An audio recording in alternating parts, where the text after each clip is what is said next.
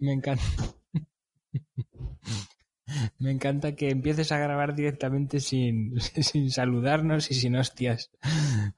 Porque así vas a escuchar de fondo todo, todo la trama y el relato que hay detrás de donde estoy ahora y cómo estoy ahora. Bueno, pues nada, no te oigo. Ay, ¿estás cagando? ¿O estás escuchando? Oigo algo arrastrarse por el suelo. No sé si son unas zapatillas que se arrastran por el suelo. Ya tienes demencia senil y te vas, vas arrastrando los pies por el suelo al caminar. Escucho cómo te sientas. Has cogido los auriculares y te los estás posando en la oreja. Joder, qué capacidad de sincronización. ¿Por? Eh, eh, por fin he salido de mi cámara necoica. Vale, pues ahora ya me he metido en un sitio peor. No sé si escucharás cosas extrañas. Eh, no, yo, yo, yo a ti te escucho muy bien. Y, pero- y Muy tú a mí no. eh, sí, sí, sí. Vale, yo a ti te- bien. Vale, yo a ti te escucho mm, eh, mejor que nunca, o sea, perfectamente. Oh, Pero yo estoy en unas condiciones ahora mismo lamentables. descríbeme, descríbeme tu situación. Pues mira, estoy en un... O sea, primero, ¿puedes ver, ¿puedes ver algo o has perdido la percepción de. No, no, no. Estoy en un sótano rodeado de cajas, escombros y destrucción con un calefactor a mi lado que me está, está- que suena y no sé si lo cogerá el sonido pero, pero está ahí de fondo Eh, eh, dándome calor porque estoy en un sitio donde no hay calefacción de ningún tipo Claro, una luz- de humedad. Claro, mugre. con una luz terrible, eh, con el ordenador puesto sobre una especie de, de cajonera cutre de plástico y yo sentado sobre un sillón de hace 60 años. Oye, y, pero y- tam- y estoy recogiendo el micro con la mano, como si fuese un cantante, como si fuese un micro de, de cantar. Porque claro, es una mesa muy baja y, y no puedo estar agachado todo el rato. Entonces eh, tengo el micro agarrado con la mano. Pues está genial porque eh, además de la viveza descriptiva, eh, directamente no hace falta luego aplicar ningún efecto de sonido porque llega como un ligero, no abusivo, pero un ligero eco, como si estuvieses siendo retenido, ¿no? En, en, en algún, en una mugrienta mazmorra. Así que yo creo que le da un poco de, de efectismo al asunto, que es lo que necesitamos. Bien. Bueno, ¿Cómo, ¿qué tal cómo estás? empezar? Bu- Bueno, claro, diciéndote cómo estoy, pero cómo, cómo te iba a decir cómo empezar esto, ¿no? Para pedir disculpas a los a, a ese oyente, ¿no? Al que siempre hacemos referencia, a nuestros pocos oyentes después de ¿cuánto ha sido ya? ¿Diez días? Do- ¿Dos semanas? ¿De camino a dos semanas? Sí, puede ser. Sí, El, sido- el proble- el problema va a ser que les prometimos que íbamos a hacer un especial sobre gremios que odiamos, pero creo que no vamos a hacer eso, porque no nos lo hemos preparado. Entonces, eh, la idea es que se prepare bien para poder eh, hacer un programa en condiciones. Entonces, es una doble decepción por ellos. O sea, hemos fallado una semana sin programa y además el programa que les habíamos prometido no va a hacerse esta semana. Más adelante sí. Claro. Es como siempre un doble juego, ¿no? O sea, eh, la única promesa que se puede mantener en, en este programa es la falta de promesa misma. O sea, siempre va a ser así. Decimos cosas que luego no cumplimos, pero que luego llegarán, pero no en este momento. Y vamos así un poco, atribuladamente. Pues yo estoy bien, pero bueno, agotado. Muchísimo, muchísimo trabajo. Con sus cosas buenas y sus cosas malas. Estoy ahora mismo, como ya sabes, en Barcelona y estamos aquí, mi, mi socia y yo, trabajando en, en un libro de recetas. ¿no? Nos han contratado como fotógrafos y también a mí como realizador y operador de cámara. Entonces estamos a saco, todos los días. Genial. También es, eh, mm, bueno, me parece estupendo, pero no, no quería eh, resultar un poco estúpido, porque es que me está ocurriendo una cosa, es que se me está moviendo el ratón solo, pero, pero no es una aleatoriedad de mal funcionamiento, sino es una aleatoriedad premeditada. Se está moviendo hacia, hacia sitios eh, muy concretos y haciendo cosas muy concretas él solo, ¿eh? Pero te refieres al, al ratón de, de, pieza, o sea, ¿te refieres al cursor en la pantalla o al ratón en sí mismo? Vale, no, al cursor, cierto, porque ah, vale, vale, en el portátil. Eh, ah, entonces... Pensaba que ibas a decir, un track ya integrado en el sistema nervioso. un trackpad. claro, conociendo tu fascinación por la tecnología no me parecería eh, nada extraño. Oye, Ramo, mira, me ha metido un chip aquí dentro de, la cabeza y mira, puedo encender las luces de tu casa así haciendo ja, parpadeando.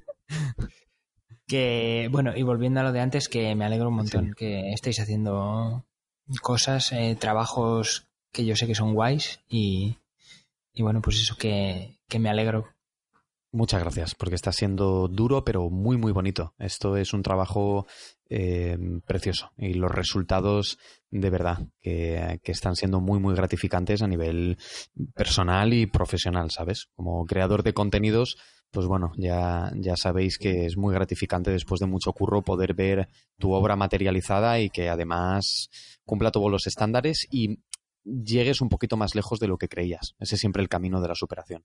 Así que de verdad, muchas gracias, porque nos lo estamos pasando, ya te digo, eh, muy bien, con mucho curro, pero resultados excelentes. Tú, ¿cómo estás por ahí? Y, y claro, por la descripción que me has hecho al principio, ¿cómo va la obra? Pues muy bien, ya prácticamente terminada, pero el problema está en que eh, dentro de poco van a venir mis hijos a casa y es como una mm. horda de vikingos. Entonces me tengo que ir al sitio más alejado posible de donde ellos vayan a pasar. Entonces, claro, me tengo que ir al inframundo y aquí todavía quedan restos de, de lo que es la obra que ya queda muy poquito para, para terminar, que por cierto está, está quedando muy bien. Hombre, yo solo puedo seguirla a través de las historias que subes a Instagram, como, como pequeños frescos del Renacimiento, ¿no? Pequeños haces de luz que se proyectan en paredes nuevas y perfectamente lisas. un, bol con unas frescas y deliciosas naranjas. es como una especie de. Pero este, este que se está haciendo, un paraíso, ¿no? Una especie de paraíso terrenal, su pequeña parcelita de armonía.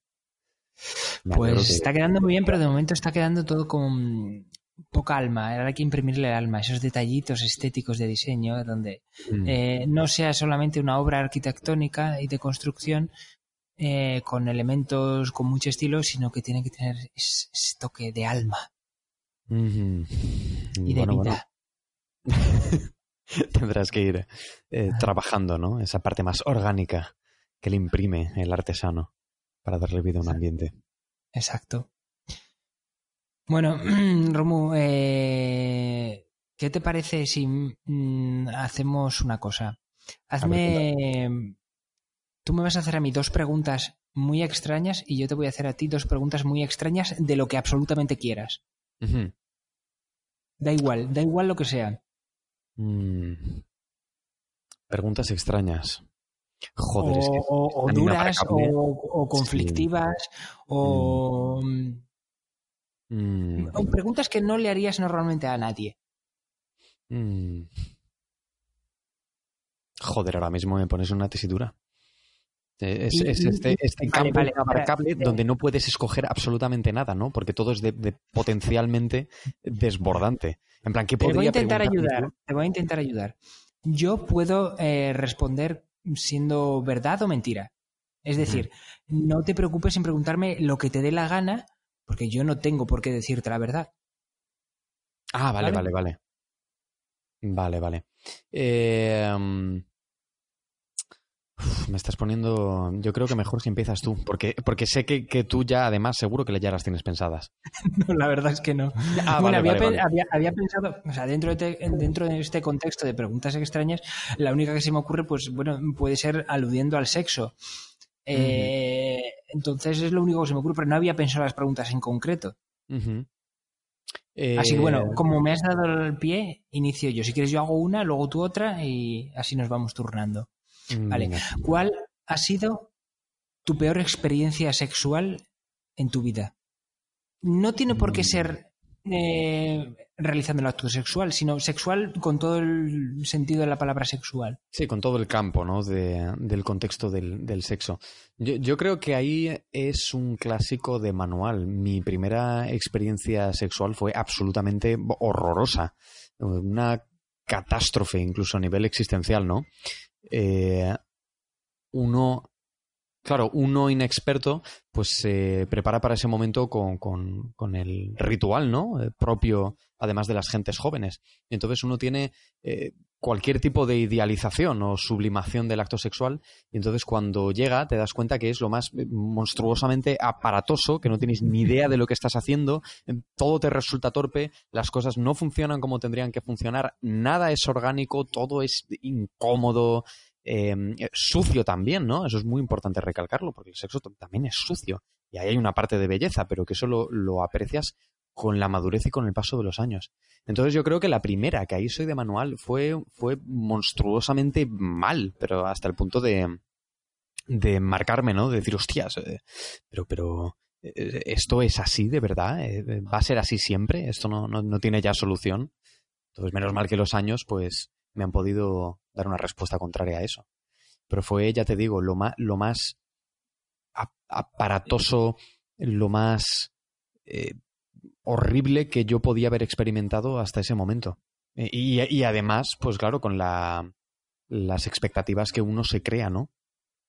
Hablando de expectativas, yo creo que también eh, nuestras generaciones y, posteriores generaciones han tenido bastante eh, acceso fácil a la pornografía, donde lo sexual tiene un, vínculo absolutamente estético.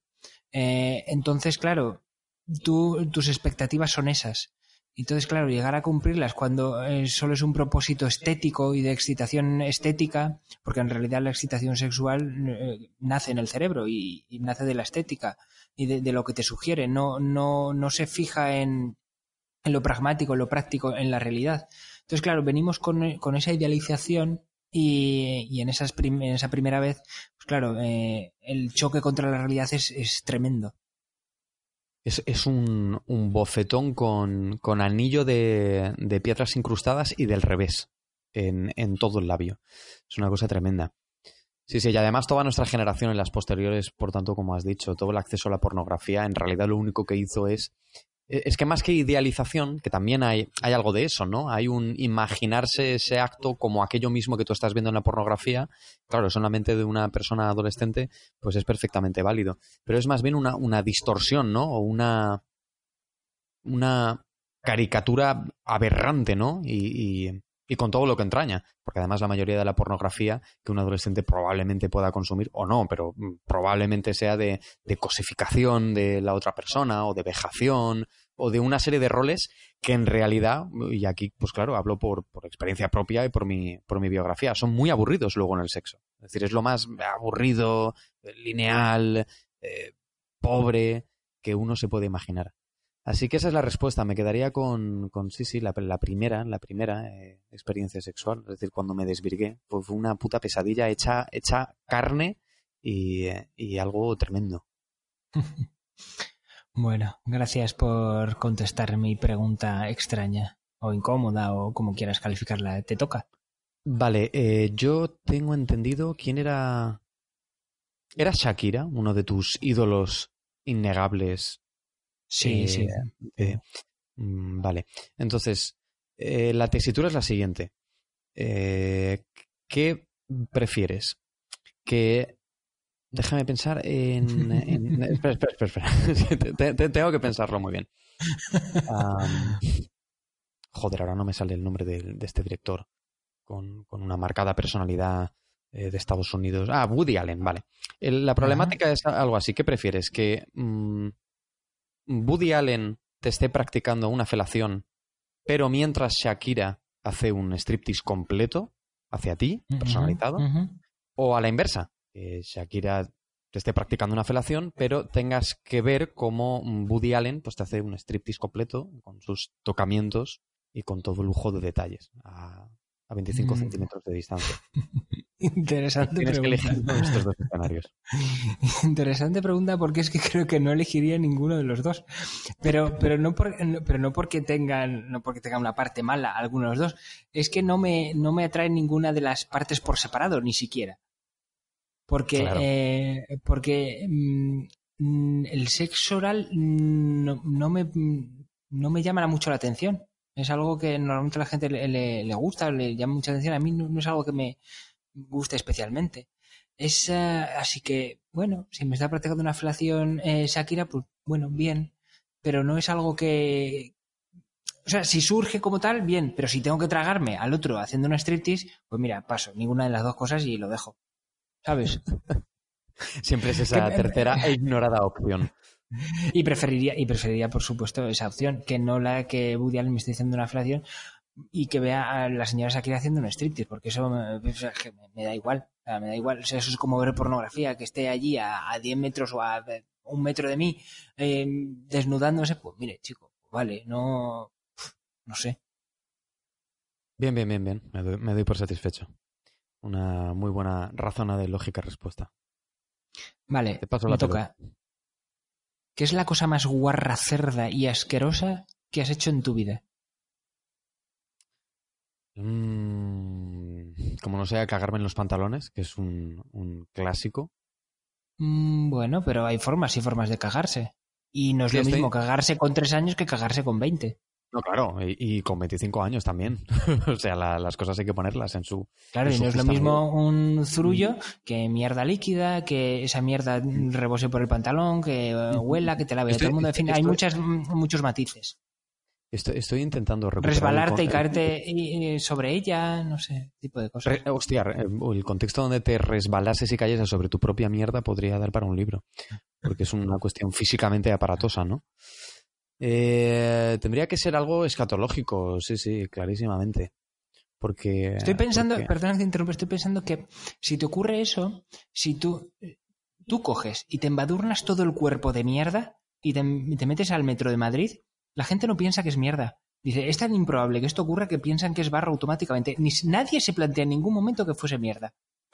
Creen que es barro porque es tan excesivo que no, no, alcanzan a comprender la verosimilitud de,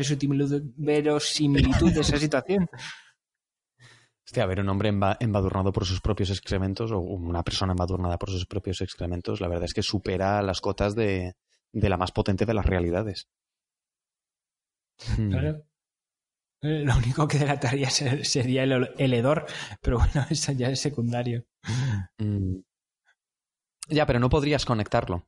Te, resultaría familiar, pero como tú dices, es tan excesivo y, tan fuera de control que no podrías construir eso. O sea, en plan, el plantea la pregunta que sería como, pero esta persona está envuelta en su propia mierda, no, no podrías hacerla.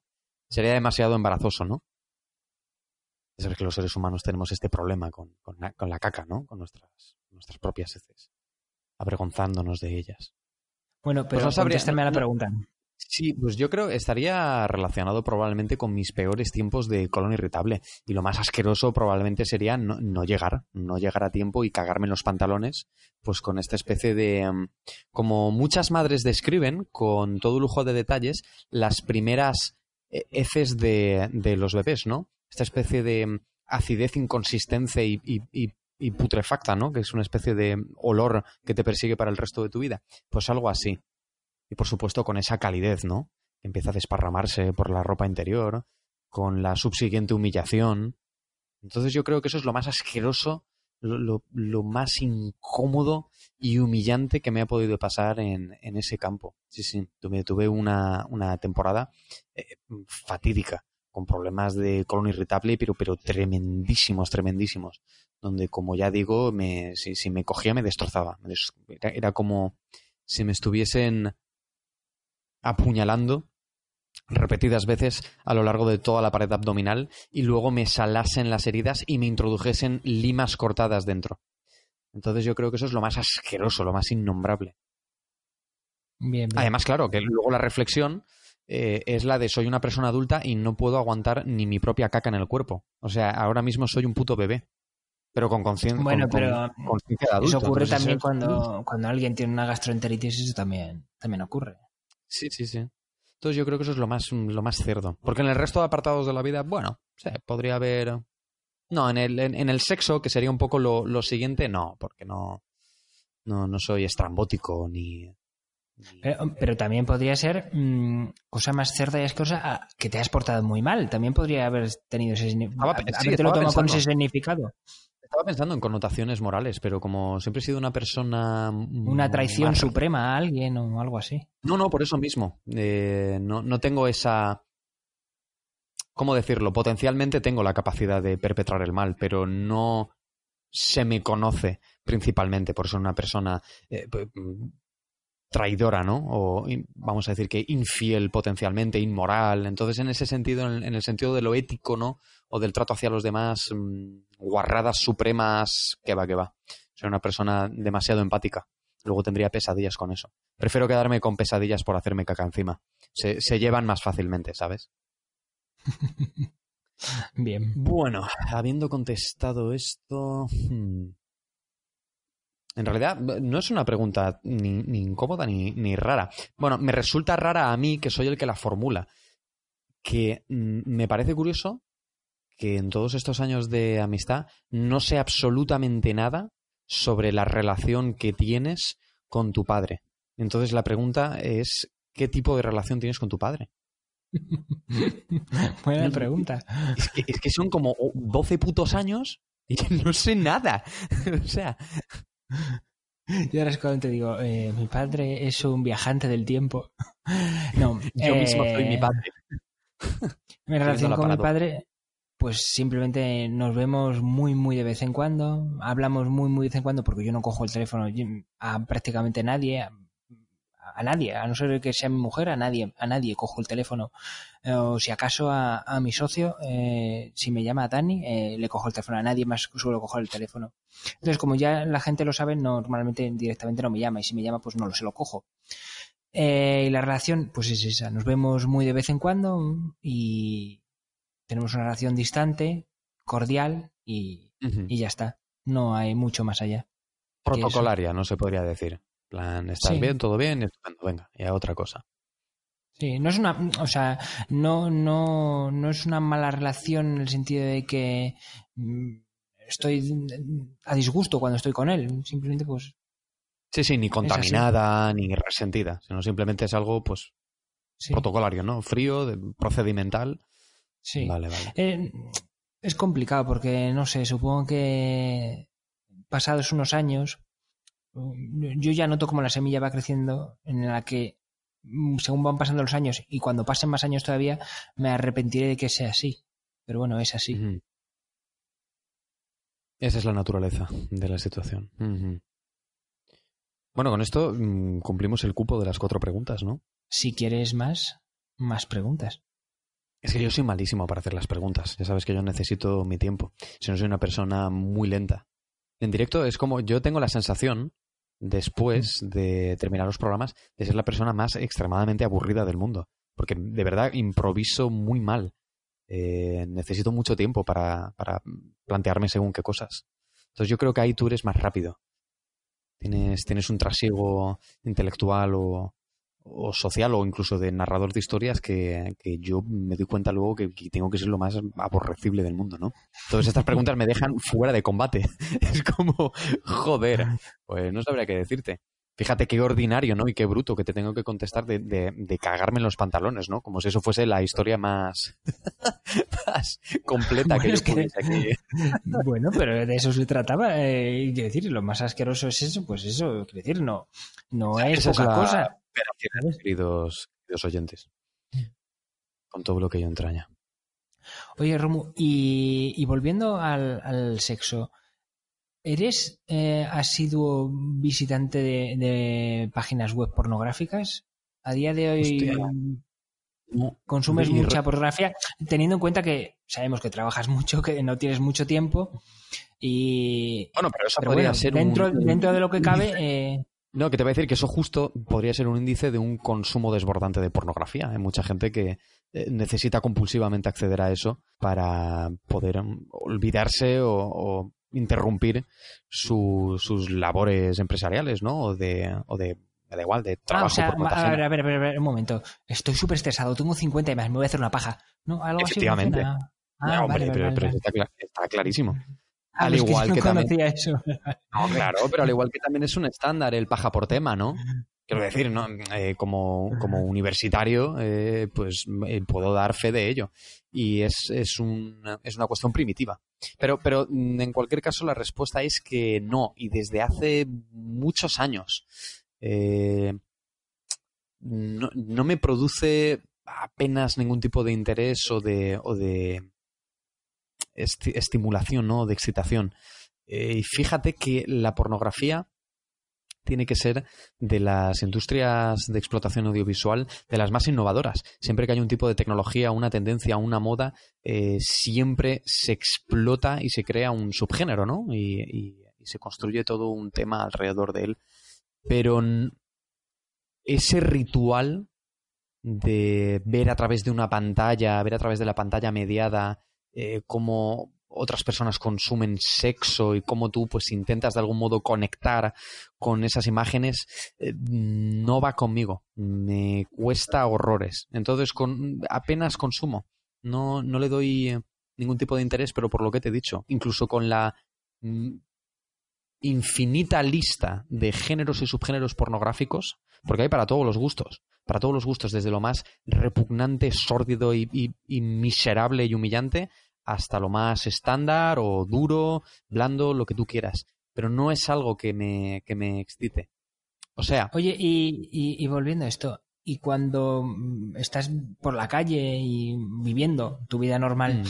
eh, ¿hay cosas que te exciten? O sea, eh, no sé, eh, ¿encuentras pornografía sin buscarla? Pornografía, pero en el sentido estrictamente de, excitación sexual, ¿no? Sí. Por la calle... Mm, no. No, no, no. Y para nada soy una persona distraída, todo lo contrario. Soy, siempre estoy observando las cosas, me concentro muchísimo en todo aquello que voy viendo, pero mm, no me, no, no recuerdo un escenario. Bueno, es que, es que estas preguntas también son, estas preguntas son un poco mierda porque claro, tú tienes mujeres y yo tengo mujeres y ahora dices, sí, sí, yo veo por la calle mujeres y me excito muchísimo, pero va a venir tu mujer y dice, dicho, de esa... Además dicho de esa manera, yo veo mujeres por la calle y me excito muchísimo. No, hombre, eh, tengo los escenarios donde tanto hombres como mujeres, ¿no? Donde tú vas paseando y, ves una persona que te parece físicamente atractiva, bien por, por, por la figura física, por, el tipo de canon de belleza que en tu caso cumple, ¿no? Pues la subjetividad estética, lo que sea, eso claro, pero, pero que no llega a ese punto de, de estimulación sexual, ¿no? De, que despierte en mí una necesidad de decir, oh, Dios mío, me, follaba esta persona aquí mismo. Ese tipo de comportamiento más compulsivo. No, no quiero decir primitivo, porque es extremadamente humano eh, y no hay que negar esto. Pero sí que es muy compulsivo, ¿no? De dejarse llevar muy rápidamente por esa excitación y que mucha gente tiene que ver simplemente con, con los niveles químicos, ¿no? Y con la y con, y con, bueno, sabemos que la potencia sexual también está vinculada mucho a, a, la, psique, a los químicos, a la psicología del individuo. Pero has estado en, ese en, ese, en ese estadio, ¿Has, llegado a ese punto. Entiendo que en la adolescencia sí, ¿no? Eh, ya, pero sería intentar rescatar un recuerdo de qué es lo que yo sentía, sobre todo físicamente, que es ahí donde, donde yace el interés, no en lo psicológico, que luego de adulto pues lees y ya sabes lo que te pasaba, sino intento recordar cómo ocupaba yo mi cuerpo y sería una traición al recuerdo. O sea, si puedo, en comparación ahora, si puedo recordar algún atismo, ¿no? De que físicamente si pudiese sentirme mucho más enérgico, incluso en, en, lo sexual, ¿no? Y que, que tuviese pues más ganas, ¿no? De, de, follarme a lo primero que se me pusiese por delante. Pero que no, mm, digamos que no se me ha conocido, ¿no? Por ser esa clase de persona. Interesante. Sí, sí. Estaba ahora. Es que nada, nada. Estaba, estaba como vinculando ideas, pero, pero nada, nada. Me, he perdido por el camino. ¿A, ti te ocurre, te ocurre esto? el, sobre todo el, hecho de pasear. O sea, ¿tú, tú vas montado en bici, en esas largas eh, travesías que te haces y te... no, no, no, montando, en bici no me pongo cachondo. y, pero, ¿Y viendo el magnífico paisaje y los tiempos que estás haciendo subiendo un puerto? Ah, sí, ahí hay una excitación enorme, pero no sexual. Vale, vale. Sí, sí, sí. Sí. Por eso. Pero, pero es una excitación producida, eh, o sea, hay una reacción química, la dopamina se libera por algo que te, está- te gusta mucho lo que estás haciendo, a pesar del dolor que estás sufriendo, que puede ser que esté eh, sincronizado con el dolor, ese, ese placer, pero no es sexual en, en ningún Bien. momento, no hay... Es Es que que antes por podría haberlo, pero no, no, Ujú. no sé. Por eso antes te, te he preguntado el, el- el hecho de lo pornográfico en sí, porque sí es cierto que en los últimos tiempos me he investigado a mí mismo y he encontrado lugares donde yo sufro, bueno, sufro no, disfruto de una excitación tremenda, pero no sexual, sino que es una cuestión más eh, química y fisiológica y por supuesto de go- goce, de, de fruición y de, y de goce psicológico en cosas concretas.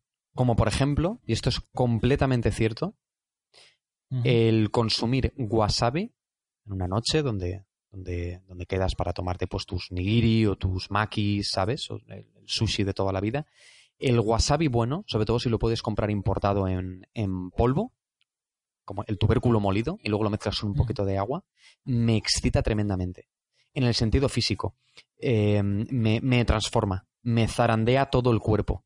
O sea, hago ruidos, hago, hago sonidos con la boca del, del, Pero, o sea, y, extraño el- y ese, y, ese, pi- y ese picor tan intenso te produce placer, ¿no? Efectivamente, efectivamente. Em, es una revolución química. O sea, noto como que están invadiendo toda mi, go- toda mi boca y después eh, las raíces del tubérculo se expanden por todo mi cerebro. De verdad. Y, y sé que es extremadamente O sea, picante.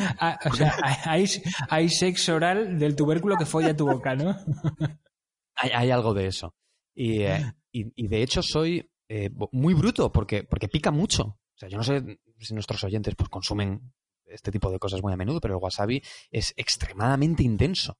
Eh, lo bueno es que luego no produce indigestión, porque es un tipo de rábano eh, muy sano. De hecho, es muy bueno para limpiar el estómago, pero, pero eh, pica, pica, vamos, como, como el jodido diablo. Es como si te estuviesen metiendo un tridente por la boca. Y no puedo parar de hacerlo. Y cuanto más le pongo, muchísimo mejor.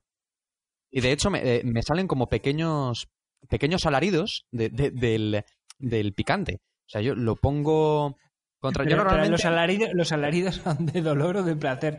Porque ambas, ambas. o no lo O sea, sabes. hay como una- Claro, pero son ambas entrecruzadas. Es como ese punto del que estabas hablando del deporte. Que ahí sí que se le reconoce más a menudo, ¿no? Que es un dolor puramente físico donde estás agotando pues todo, cada fibra subatómica de tu cuerpo, ¿no? Sobre todo cuando si haces eh, ejercicios de musculación, ¿no? De gimnasio, pero en realidad en cualquier ejercicio, ¿no? Eh, si sales a correr lo mismo. Llega, llega un momento donde sientes la fatiga, todos los, los tendones, los músculos eh, tensos, llenos de sangre, ¿no? Bombeando sangre, y eso te duele, pero al mismo tiempo te produce un placer tremendo. Ahí está explicado por la dopamina, ¿no?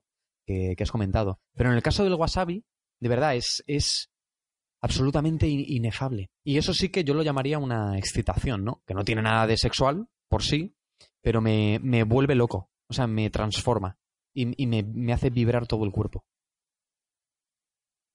En general, he de añadir que con la comida me sucede mucho esto. De hecho, mira, te voy a hacer esta pregunta. ¿Tú eres de los que considera que la comida es un absoluto placer? Es decir, el goce de demorarse en la comida, los sabores, los colores, los aromas? ¿O simplemente comes porque por, por gusto? Porque es, bueno, por gusto no, perdón, por necesidad. Porque es algo que hay que hacer y, bueno, pues sí, te puede estar algo más rico que otro, pero no te demoras en ese arte de saborear y de disfrutarlo y de jugar con la lengua, con las texturas, hacer la pausa. ¿Qué tipo de persona eres?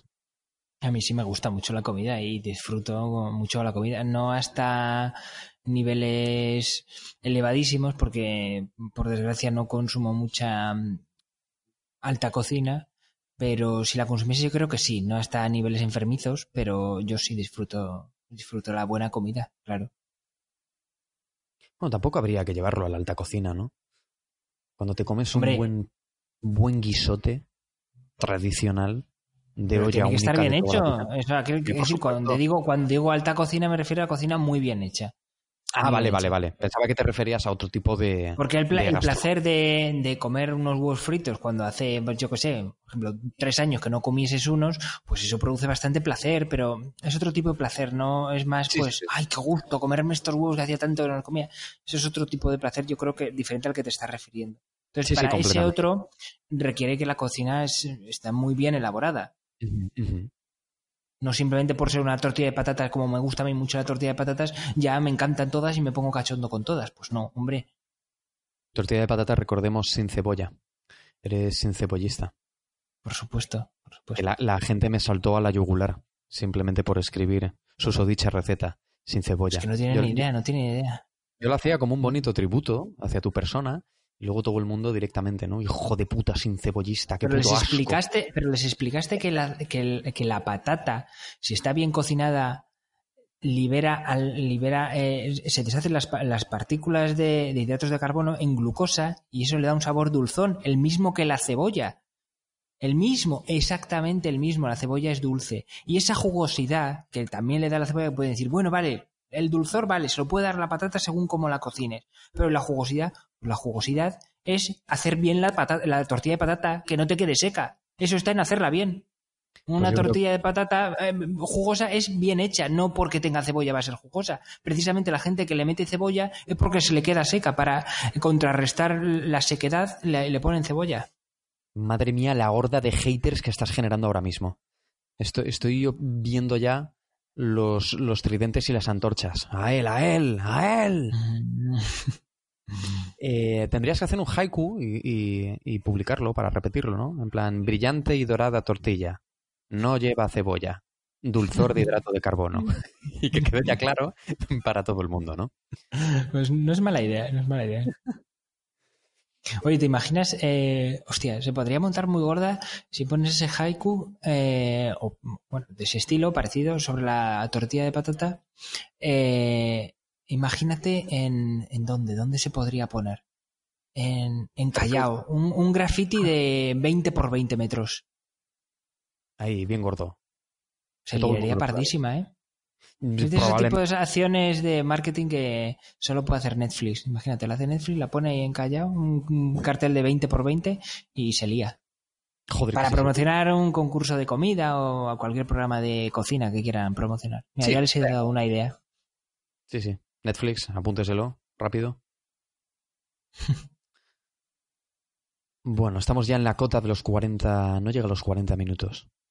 Estoy pensando que, ahora que lo pienso, yo creo que no, no, no se podría tener excitación sexual con un máximo rendimiento deportivo. Porque toda la sangre que transporta oxígeno está destinada a los músculos.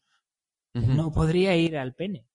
O a, la, o a la vagina también, que eh, eh, también recibe mu- mucha más sangre. O sea, en el, en el pene es mucho más evidente que hay una, que un aporte extra de, de sangre para irrigarlo, pero en la vagina creo que también es así.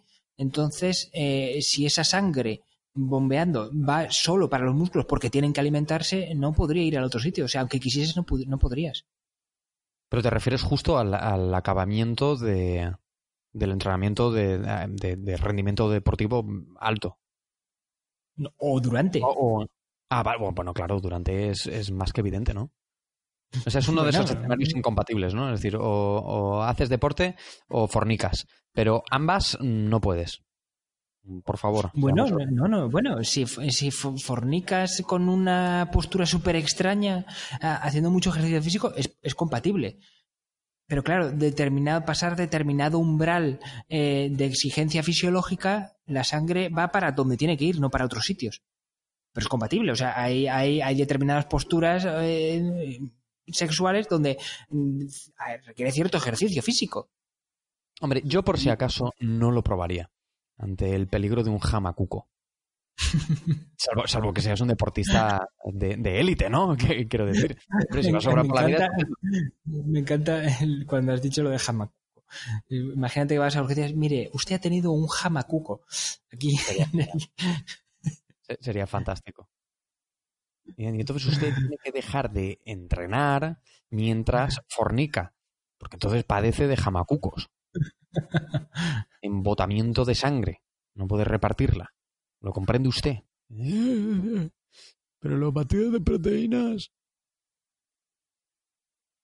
Bueno, Romo, ¿alguna pregunta más? Eh, lo que te he dicho antes, es, soy malísimo para generar este tipo de, de preguntas imprevistas. Va, eh, damos, nos atrevemos a dar una, una sorpresa. Yo creo que para el próximo fin de semana, no, para el siguiente viernes, vamos a hacer un especial. ¿Quieres hacer? Para, para, para el siguiente, probablemente hagamos el de los gremios, que es lo debíamos, Sí, pero ese- para el siguiente, ese- es decir, para poner fechas, intentemos que para el 1 de marzo haya un programa especial. Porque ya ¿Por sabes qué va las siendo fechas que ahora? son. Sí, sí. ¿Y por qué, y por qué va siendo ahora? Entonces, el, el Con de un, in- los- con- con un invitado especial. Con un invitado especial. Mm. Sí, que él no sabe que va a participar, pero va a participar. Uh, eso te va a costar, ¿eh? Vas a tener que hacer una palanca o vas a tener que drogarlo. Pero, Ya te aseguro yo que lo consigo.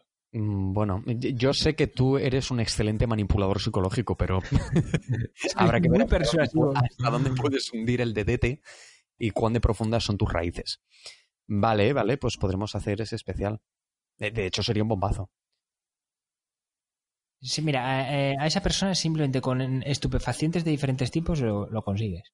Un, un cóctel maravilloso de diferentes tipos de estupefacientes y estimulantes. Y, Sí. y wasabi. Y. Bueno, eh, dicho esto, eh, quiero rendir honor a esta persona, que vamos a intentar que haga el especial con nosotros, porque mm, me recomendó una película, la vi ayer con él, y quiero recomendar esta película porque me ha parecido una obra maestra.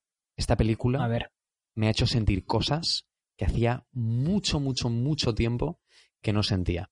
Yo normalmente eh, no suelo categorizar muchísimo todo lo que pasa por mi experiencia, pero sí tengo claro que hay películas de, pasarlo bien, de entretenimiento. Luego hay muy buenas películas, que son estas que tienen un plano de lectura superior, que, que te persiguen con el tiempo, y luego están las obras maestras indiscutibles. Y para mí esta es una obra maestra indiscutible. Me ha dejado completamente traspuesto.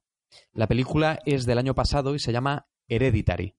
Y es la ópera prima de un director, os lo voy a decir que lo tengo, tengo por aquí la ficha, eh, dirigida por Ari Aster. Entonces, esta película, en palabras de nuestro futuro invitado, es tan importante como el exorcista en su tiempo. O sea, esta película es el exorcista de nuestro tiempo, con todo lo que ello implica en el género mm, tradicionalmente conocido como de terror. Es absolutamente fascinante. Es una película inteligentísima, con constantes... O sea, es como un punto de giro sobre un punto de giro y con un, nunca mejor dicho, apoteósico y fantástico final. Me ha encantado y se la recomiendo a todo el mundo. Para mí, es lo que la primera temporada de True Detective debería haber sido, en concreto en su manifestación final, en su desenlace, en su tercer acto. Esto ya lo conté en algún momento. Para mí me hubiese gustado. Yo conozco todas las referencias literarias y filosóficas del, del escritor Nick Pizzolato de True Detective y para mí el final me hubiese encantado que hubiese sido una orgía de fantasía oscura y de romanticismo gótico donde los dioses oscuros de Lovecraft entran en el plano humano. Pero no fue así. Bueno, pues esta película que os he recomendado, para mí sí tiene este componente. Que hoy en día, una vez más, pura subjetividad, me parece mucho más atractivo, arriesgado e interesante que no la típica película de, bueno, al final todo era un juego psicológico, estaba todo en la cabeza del personaje y te lo voy a explicar en clave realista. Eso a mí me parece ya aburrido, cansino, ya lo he visto muchas veces. Eh, hay que arriesgarse, hay que jugársela y que sea todo una orgía que deja al espectador completamente traspuesto y zarandeado. Y esta película, Hereditary, del año pasado, me ha dejado absolutamente loco, pero absolutamente loco. Así que eso es lo que quería decir a todos nuestros oyentes. Por favor, eh, la tenéis que ver ya. Tremendísima. Bien, bien, la buscaré para verla. Ya me has dejado con ganas. Joder, Eh, Pablo, es que te lo digo en serio. Es que, es que no estaba dando crédito. O sea, me mantuvo. Pero, ¿dónde, ¿dónde la puedo ver? Eh, está- no está en Netflix ni Eh, Amazon. creo que está en, ni- en Filmin. No sé si en, en Filmin. Vale. Eh, pero, sí. pero de pago en Filmin o, o de pago. o sea, Pues, em, Creo que es de eh, pago, ¿no? Esta plataforma. Lo digo porque, a ver, a mí me la Sí, pusieron. pero dentro de, dentro de la plataforma de pago hay de pago extra. Ah, cojones, pues, pues, pues no sé decirte, porque nuestro querido invitado, que todavía lo vamos a llamar así, me la puso en Blu-ray en su magnífico proyector doméstico, ¿no? Tiene aquí su, su proyector de cine y, y- y me quedé. O sea, solo para hacerte una descripción física. em, no me di cuenta que tenía todo el cuerpo tenso y agarrotado y que, y que tenía. mm, esta- Estaba sentado en un sofá, pero tenía como las piernas. Estaba como de puntillas sentado. ¿Entiendes esta postura? Con los gemelos sí. cargados. Y no me di cuenta hasta los 20 minutos después que me dolía todo el cuerpo. Y estaba encogido en el sofá diciendo: Es que no puedo creerme que esto esté ocurriendo de esta manera. Es que esto es. Pero, o sea, tremendo. una cosa, da, da mucho miedo, porque una- el No. otro día hablamos. eh, ah, vale, vale. No, es, El otro día es hablamos me descubrí a mí mismo que tengo, que, que tengo miedos. Porque yo no lo sabía. Yo, yo pe- pensé que yo los miedos los tenía cuando era niño y ya Ajá. no tenía miedos. Pero, ¿te acuerdas que hace tiempo estuvimos hablando sobre el videojuego este de. Sí, ¿Cómo se llama? el, el remake que han hecho de, del Resident Evil 2. El Exacto. Salió para, para la PlayStation 1 y bueno, pues ahora está en multiplataforma, creo recordar, y bueno, con un, con un remake en, en- con, con gráficos modernos. Entonces jugué a la demo hace un mes así y claro, me di cuenta que, que- que tengo miedo. Porque yo hasta ahora no lo había padecido en ninguna representación audiovisual hasta hace ah, muchos años. Ni siquiera las grandes películas de terror las había disfrutado, pero no había pasado miedo como tal. El único miedo que recuerdo de una película era, bueno, yo tendría a lo mejor cinco años y recuerdo que eh, mis padres compraron, o sea, alquilaron uno de los primeros VHS que anduvo por casa, que fue La Mosca. Y recuerdo que yo ni siquiera la vi la película, pero sé que se me rodeaba por allí o vi alguna escena y me cagaba vivo. Al ¿Y igual que la- la Cromosoma original 3. o la de Yo- ah, la yo de iba- yo- Cronenberg? Sí, claro. Y yo también recuerdo, por ejemplo, que iba al videoclub y en las, en las estanterías altas, aparte de haber películas porno, estaba Cromosoma 3 y, Estaba el cine de la portada al lado de las películas porno. y me producía un terror solo la portada, que ya eso copó todo el, el miedo audiovisual que yo he experimentado en toda mi vida, que fue muy escueto. El resto ha sido, pues, disfrutar del terror, pero sin padecer miedo. Entonces, por eso te pregunto, ahora tengo ya miedo a tener miedo. Pero si me dices que no Claro, es así, El, miedo llama al miedo. Eso es un mecanismo eh, espléndido y retorcido de la psicología humana. Pero no es miedo, porque a mí me ocurre como a ti. Yo en, en cualquier obra audiovisual lo que, lo que siento y padezco es casi siempre inquietud, tensión, pero nunca llego a ese atroz miedo de no puedo mirar a la pantalla o Mm. luego tengo pesadillas en el peor de los sentidos, porque luego sí sueño con las películas que veo y, y lo puedo pasar un poco mal, pero pero más allá de eso no, no es un miedo atroz de es que no, no puedo seguir con esto porque me está produciendo eh, un malestar físico. Eh, lo que esta película a mí me ha producido es inquietud absoluta y tensión. Y por eso es magistral, porque la narración constantemente te está empujando hacia una tensión que solo se puede resolver en un orgiástico final, como la mejor de las tragedias del mundo clásico. El tercer acto es fundamental, como la mejor de las tragedias de Sófocles o de Eurípides. Es una especie de orgía donde confluyen todas las potenciales y posibles lecturas de la película y es todo un estallido que, que- te deja de verdad completamente seco. Pero yo diría que esta película es inquietante. Hay mucha gente que, que, bueno, lo dice abiertamente y es completamente comprensible, que, que sí tiene miedo al ver este tipo de, de películas. Luego otra, yo, otra- yo no, no creo, no creo que tengan. Yo En creo que realidad, será- se- No, tensión, tensión e inquietud. Y fascinación por lo que está por mostrarse y, y- y por esa semillita que coloca este director, que por cierto es su ópera prima. Y esto me ha parecido increíble porque está dirigida con un gustazo, un gustazo tremendísimo y con una madurez tremenda para ser la primera película de, de un jovencísimo director.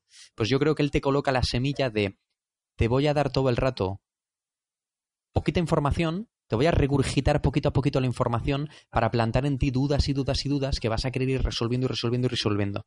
Y voy a jugar contigo constantemente para que estés al borde de, de los nervios completamente.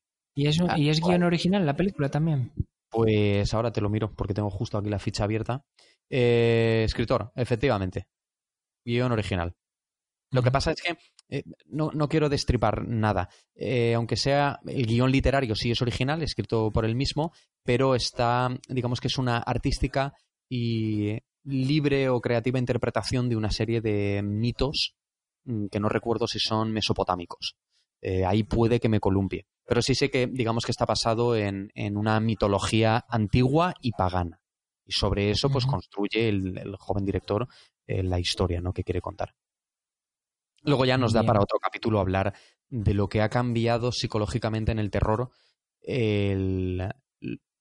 las experiencias multimedia, que nos ven ahora a la cabeza la realidad virtual, pero tradicionalmente eh, ha ocupado, sobre todo desde finales de los 90, incluso un poco antes, eh, los videojuegos.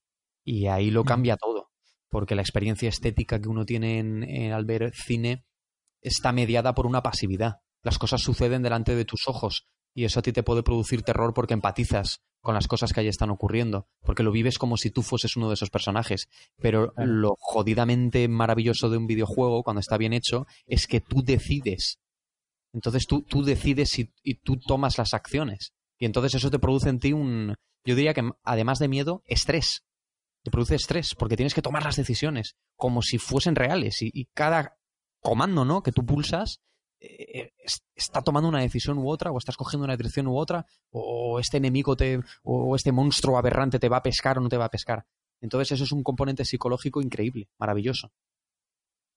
La verdad que el tema del miedo es muy interesante y deberíamos tratarlo en un Venga, vamos a proponer otro especial sobre, sobre el miedo, porque es curioso ¿eh? cómo, cómo funciona eh, y cómo nos funcionan todos los tipos de miedos que hay. Y, y, además, eh, yo diría de mm, cómo el arte ha conseguido algo tan retorcido, si lo llegas a pensar, pero maravilloso, que es tener algún tipo de goce en la experiencia con el miedo. Porque, porque el miedo auténtico, cuando tú lo padeces, un miedo auténtico por una situación, imagínate un riesgo financiero, eh, eh, porque se va a morir un ser querido, o, miedo desde fobias, o miedo a la oscuridad, eh, lo que sea, es muy desagradable y puede producir experiencias catastróficas en lo psicológico y es muy duro. Pero el arte ha conseguido que conectemos con ese miedo, con los miedos más recónditos de nuestro corazón, los más insospechados de nuestra alma, y de alguna forma encontremos morbo y encontremos goce explorando y sintiendo esos miedos. Y eso a mí me, me jode la cabeza, que el ser humano haya sido capaz de hacer algo tan espléndido. Te voy a enseñar también el miedo sin vivirlo. Más allá del arte de, de creativo de sobre el miedo construir piezas artísticas, el miedo de por sí hay gente que el miedo le, le provoca iba a decir excitación, pero sí, o sea, es como una droga. Hay gente que sufre eh, viendo películas de miedo, pero aún así quiere seguir yendo a ver películas de miedo y a tener miedo y a pasarlo mal. Porque al final también es, lo que, es que al final casi enlaza con lo que veníamos hablando. Es un, es una excitación que produce eh, adrenalina y la adrenalina es un estado de euforia momentáneo muy, muy, muy, muy intenso para liberarte de un peligro. Y, y claro, no deja de ser un estado de euforia. Y claro, tú quieres eh, de alguna manera tenerlo, aprenderlo, eh, pero sin la parte negativa. Pero claro, es inherente que hay una parte negativa porque te pone en alerta sobre un riesgo.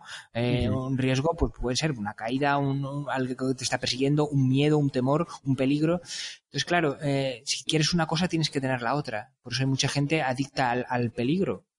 Porque le provoca este chute de adrenalina que de otra manera no, no podrían tenerlo. Sí, luego además este, este, tipo de perfil de personas que has comentado suelen tener después eh, trastornos psicológicos graves porque no encuentran una equivalencia en el mundo, vamos a decir, mundano o del día a día, ¿no? Con las responsabilidades que ello conlleva, aunque seas un grandísimo aventurero, que pueda equipararse al, al derroche salvaje de adrenalina cuando estás practicando ese deporte de riesgo, ¿no? Bien sea eh, tirarte por un puente o yo que sé, caída libre o cosas o escalada incluso, que también genera mucho, sabes, escalada sin ningún tipo de seguridad, este tipo de cosas. Pues luego, claro, esta gente, al igual que ocurre con ay, ¿cómo se llama este síndrome? El de los veteranos de guerra, cuando vuelven otra vez al ámbito doméstico. Eh, que no es el shell shock ni tampoco es el estrés postraumático. Eh, hay un trastorno que es al haber estado en ese constante estado de, horror, de alerta, en combate activo, con todo lo que ello conlleva, eh, y con todo el, derroche necesario de adrenalina, cuando vuelven al ámbito doméstico sufren eh, depresiones profundas. depresiones profundas porque no encuentran en ningún lugar del día a día o de la sociedad civilizada, vamos a decir, eh, un modo de sentir aquello que sentían en el frente. Y esto es un problema psicológico muy grave. Entonces el miedo, sí, sí, nos lo apuntamos. Sobre todo me gustaría que fuésemos por estratos, porque el miedo no es lo mismo que el pánico, ni el horror, ni el terror. Cada uno tiene un matiz distinto y muy rico que habría que, sondear hasta las últimas consecuencias. El horror es maravilloso, me encanta el horror. Horror, el, el, horror, uf. El, horror, y lo horripilante. Sí, sí, sí, el horror es sublime, está clarísimo. Es una categoría de lo sublime. Bueno, Romu, ha sido un placer hablar contigo. Nos Igualmente. vemos la semana que viene. Y gracias a nuestro oyente que sigue fiel ahí pese a todo, eh, escuchando nuestras barbaridades y nuestros pequeños aciertos, creo yo. Algunos. Hombre, pequeñas, pequeñas victorias en un, en una trayectoria de largo recorrido. el horror y la adrenalina, y, una gotita de adrenalina. Efectivamente. Bueno, pues ha sido también un placer. Un abrazo a nuestro singular y fiel oyente y a todos los demás. Nos vemos la semana que viene. Sabes que nuestro ah. oyente se está haciendo una paja ahora mismo, ¿no? Ah, sí. sí, sí, ah, sí. pues bueno, yo lo aplaudo y espero que así sea. Joder. Es, bonito producir eso, ¿no? en otro ser humano. Mm. Por cierto, eh, ah, supongo que se puede aplicar paja también a, la masturbación femenina, ¿no? Sí, hombre, claro. Hombre, yo entiendo que ah, sí, vale. ¿no? Vale, vale. Hombre, o espero que sea así. Hombre, hay que combatir eh, en esas fronteras para que sea de, de, mutuo uso, ¿no? Si no lo vería un poco tonto. Sí, sí, sí. Pues nada, ahí dándole al tema. Eh, despídete tú, despídenos. Pues nada, nos vemos la semana que viene con esta vez el especial de los gremios que más despreciamos. Mi pequeña anticipación, los rancios médicos funcionarios, también conocidos como matasanos, y luego los funcionarios de lo administrativo, especialmente relacionados con lo académico. Los odio a todos. Me producen una úlcera sin igual. Es lo más rancio a lo que puedo Hoy me han contado unas historias de terror sobre las oposiciones y el acceso a, bueno, a, ser profesor de, colegio, bueno, los que se, ¿cómo se llama? Los, jueces que te juzgan para, entrar a la prueba de acceso. El tribunal. El tribunal, pero unas historias de terror que, que, corroboro lo que me vas a contar. No sé qué me vas a contar, pero vamos, he, escuchado una historia de terror hoy. Ah, sí, sí, sí, sí. Yo puedo hablar por experiencia propia de haber intentado meterme en los circuitos de recibir una beca para poder hacer el doctorado. Y os, vamos, son los círculos dantescos, es el infierno. Los que medran, los, los corruptos, eh, es toda una corrupción infinitesimal. Y sobre todo los administrativos, es que esos son los peores. Pues eso lo veremos la semana que viene. ¿Tú tienes alguna anticipación que darnos?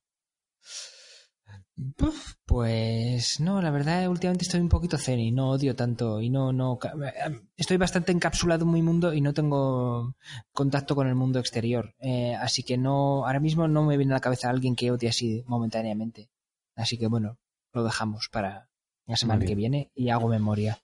Nos despedimos con esta imagen que me ha recordado al protagonista de la película La conversación con tu gabardina amniótica protegiéndote del mundo exterior.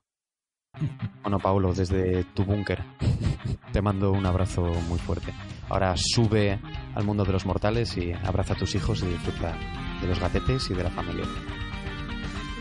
Hasta la semana que viene. Un abrazo. hasta luego.